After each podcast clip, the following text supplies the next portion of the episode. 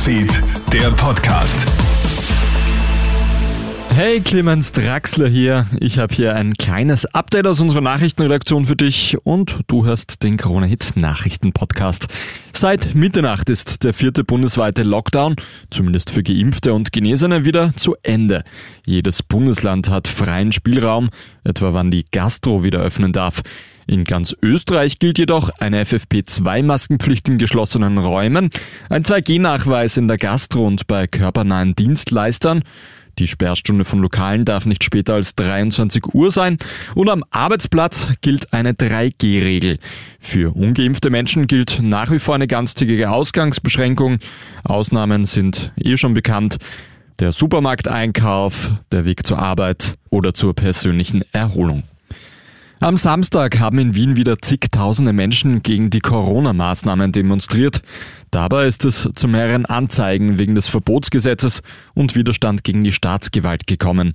Außerdem wurden mehrere Anzeigen wegen Missachtung der Maskenpflicht aufgestellt. Am Nachmittag sind mehrere Journalisten mit Eisbrocken beschossen worden. Insgesamt war die Polizei mit mehr als 1400 Beamtinnen und Beamten im Einsatz. Heute zu Mittag wird sich dann auch Innenminister Gerhard Kahner zu den Demos äußern. In der Steiermark ist ein 15-jähriger Fahrschüler mit einem falschen Corona-Test erwischt worden. Der Inhaber der Fahrschule kommt dem Jugendlichen auf die Schliche, weil die Green Check App das Zertifikat nicht erkennt. Daraufhin alarmierte die Polizei. Der 15-Jährige gesteht schließlich, den gefälschten Test von einem Freund erhalten zu haben. Er wird jetzt angezeigt. In Spanien ist jetzt der jüngste Bischof suspendiert worden. Der Geistliche hat im November nämlich eine Autorin erotisch-satanischer Romane geheiratet. Der 52-Jährige darf seinen Status zwar behalten, jegliche Ausübung und alle Rechte und Funktionen sind jetzt allerdings untersagt. Der Bischof wird jetzt wohl ein etwas anderes Leben mit der Autorin erotisch-satanischer Werke wie etwa Die Hölle von Gabriels Lust haben.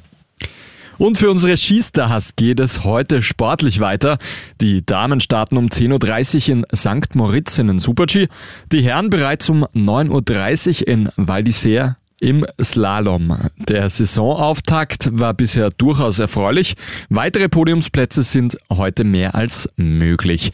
Das war der Krone Hit Nachrichtenpodcast für heute Vormittag. Ein weiteres Update, das hat dann mein Kollege Matthias Klammer am Nachmittag für dich.